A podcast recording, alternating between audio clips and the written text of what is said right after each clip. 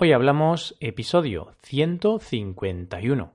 Noticias en español.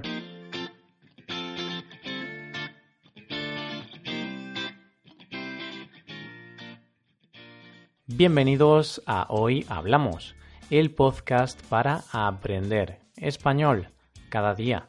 Ya lo sabéis, publicamos nuestro podcast de lunes a viernes. Podéis escucharlo en iTunes, Stitcher o en nuestra página web hoyhablamos.com. También quiero recordaros que en nuestra página web tenéis disponible la transcripción completa del audio de este episodio. Con esta transcripción podéis revisar las palabras y expresiones que vamos a usar en el episodio de hoy. Hola de nuevo queridos oyentes. Volvemos un jueves más con nuevas noticias que ofrecerte. Hoy hablaremos de una noticia relacionada con el turismo en España, de la venganza de un hombre al caer enfermo de cáncer por culpa del tabaco y por último te hablaremos del 20 aniversario de la muerte de Lady Di. Hoy hablamos de noticias en español.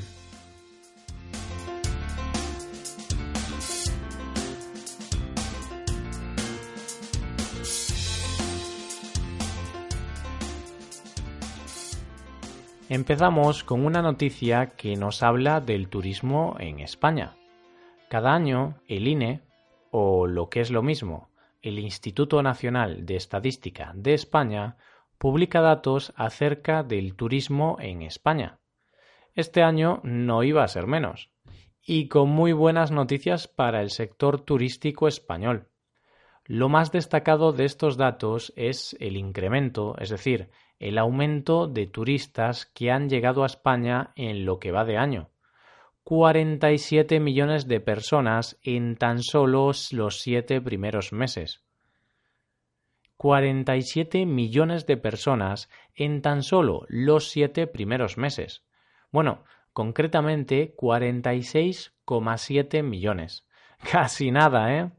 Para hacernos una idea, supera en poco más de 100.000 personas a los habitantes del país, dado que en España hay 46,6 millones de habitantes.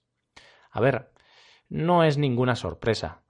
Todos sabemos que España es uno de los países preferidos por muchos turistas para disfrutar de sus vacaciones.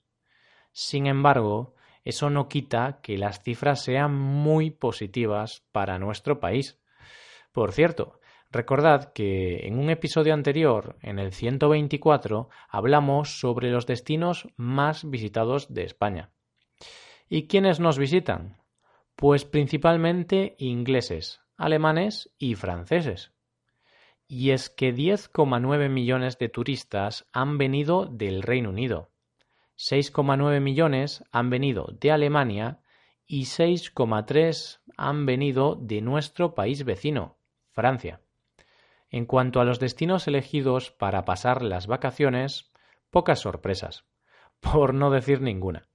El primer destino vuelve a ser Cataluña, con más de un 24% de la cifra total de turistas. Toda una barbaridad casi una cuarta parte de los turistas que vienen a España deciden ir a tierras catalanas. Sus playas, monumentos y ofertas culturales vuelven a triunfar. Desde luego, una muy buena opción. En mi caso, este año no he tenido la oportunidad de ir, pero en cuanto pueda me escapo. Eso lo tengo claro. También hay que decir que no solo Cataluña tiene éxito en este aspecto muchas otras comunidades españolas también acogen a multitud de turistas. Por ejemplo, las Islas Baleares acogieron a casi el 23% del total, casi a la par de Cataluña. Andalucía, otro de los destinos populares, recibió al 13%, que tampoco está nada mal.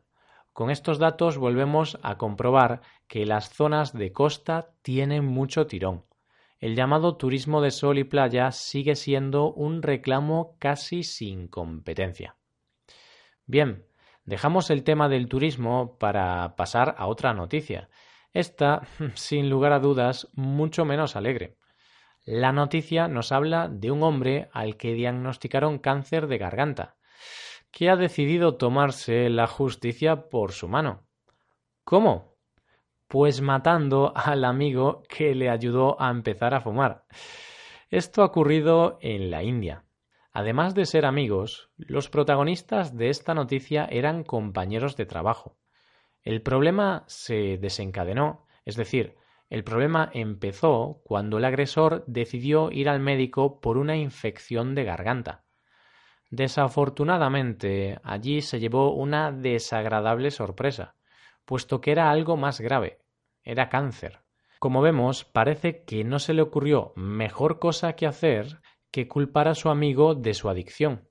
Declaró a la policía que fue él quien le ayudó a caer en la adicción al tabaco y a la marihuana, y que debido a eso la culpa era de él y no suya. Como venganza, primero optó por intentar echar a la víctima del trabajo. Pero, al parecer, no lo consiguió, puesto que la víctima era el empleado favorito del jefe. Visto que su plan no funcionó, optó por pasar al plan alternativo matarlo. Una historia un poco loca y absurda. Pero bueno, a veces está bien comentar este tipo de noticias para ver las locuras que ocurren en el resto del mundo. Llegamos ahora a la tercera noticia de las que os queríamos hablar. Hablamos de otra muerte, pero en este caso de una muy distinta. Hablamos de la muerte de Lady Di se cumplen 20 años del aniversario del trágico accidente que le costó la vida. ¿Cómo pasa el tiempo? Veinte años han pasado ya desde la muerte que conmocionó al mundo, la muerte de Diana de Gales en un accidente de tráfico en París. También murieron su novio, Dodi Al-Fayed, y el conductor del coche, Henry Paul. Ese fue, sin lugar a dudas, uno de los eventos que más cambió la monarquía británica. Asimismo, la figura de Lady Di se convirtió en un mito de la cultura británica y en un personaje popular en todo el mundo. Esta popularidad se debió, en parte, a lo mucho que se habló del accidente que le costó la vida. Hay varias teorías que dicen que todo fue una conspiración por parte de los servicios secretos del Reino Unido. De hecho, hoy en día son muchas las personas que siguen creyendo que aquello no fue un accidente, sino que había algo más. De una forma u otra, lo cierto es que la leyenda de Diana de Gales sigue más viva que nunca. Después de tantos años, Periódicos, radios y televisiones siguen hablando de ella. Los programas del corazón, que es así como se llama a la prensa encargada de hablar de los temas de los famosos, siguen hablando de su vida y sobre todo de su muerte. El tema de las conspiraciones es un tema más que interesante. Son muchas las personas que se resisten a creer las versiones oficiales de los hechos. Y no solo en el caso de Lady Di. Hay muchos ejemplos y algunas de las teorías son dignas de estudio. La muerte de Elvis Presley, el atentado de las Torres Gemelas de Nueva York, la llegada del hombre a la Luna, el asesinato de John Kennedy. Como te decía, la lista puede ser interminable. Si algo queda claro en este asunto es que, pase lo que pase, siempre van a surgir teorías que pongan en duda los hechos algunas veces con razón y otras sin ella. Bueno, de hecho, la mayoría de las veces son teorías sin bases ni pruebas. Con estas teorías conspiranoicas vamos llegando al final del episodio. ¿Qué os han parecido estas noticias? ¿Queréis comentarnos algo? Como siempre, sabéis que podéis dejarnos un comentario con las opiniones o dudas que tengáis en nuestra web hoyhablamos.com. Hasta aquí el episodio de hoy. Espero que hayáis disfrutado de este podcast y que os haya sido de utilidad para aprender español. Si queréis ayudar a la creación de este podcast, sería magnífico que dejarais una valoración de 5 estrellas en iTunes. Recordad que podéis consultar la transcripción completa del audio en nuestra página web.